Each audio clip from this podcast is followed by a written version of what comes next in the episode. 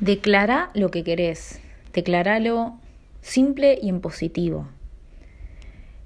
Al menos en mis experiencias de vida hasta que no pude decir de forma clara y en positivo lo que quería, no lo logré.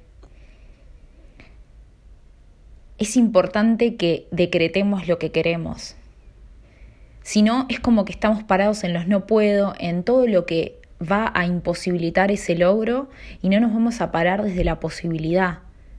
¿Qué querés lograr? ¿Querés vivir de algo que amás? Bueno, quiero vivir de algo que ame. Y que sea una decisión tomada, independientemente de que la realidad hoy te esté mostrando otra cosa, que tal vez hoy todavía estés trabajando algo que no te gusta o estés haciendo algo que no disfrutes, no importa, decretalo y confía y hace todo lo posible para que así sea. Recuerdo cuando todavía estaba trabajando en, en comercio internacional y no sabía qué me gustaba, no tenía ni idea de qué hacer. Sabía que eso no me gustaba, pero no sabía qué sí me gustaba.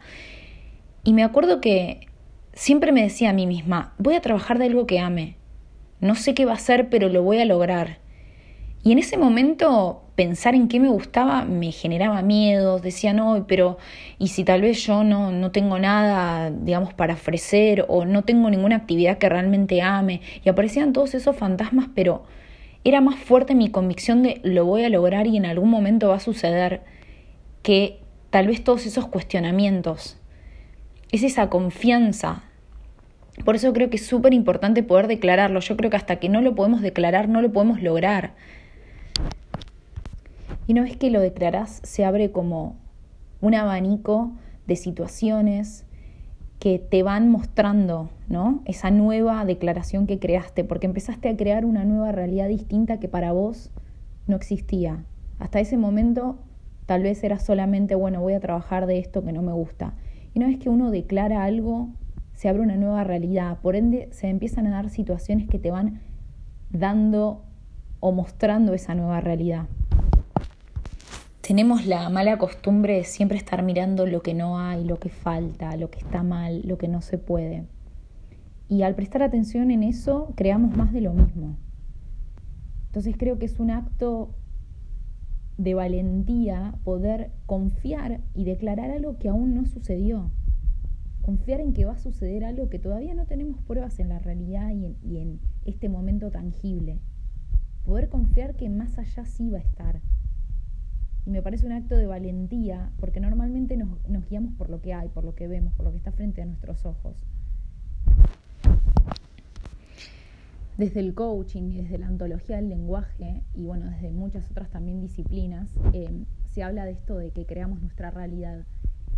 Y hasta tanto eso que queremos no esté en nuestra, en nuestra idea, en nuestra mente, en nuestros sueños, no hay posibilidad de crearlo, porque no está en nuestro mapa, o sea, no estamos teniéndolo presente.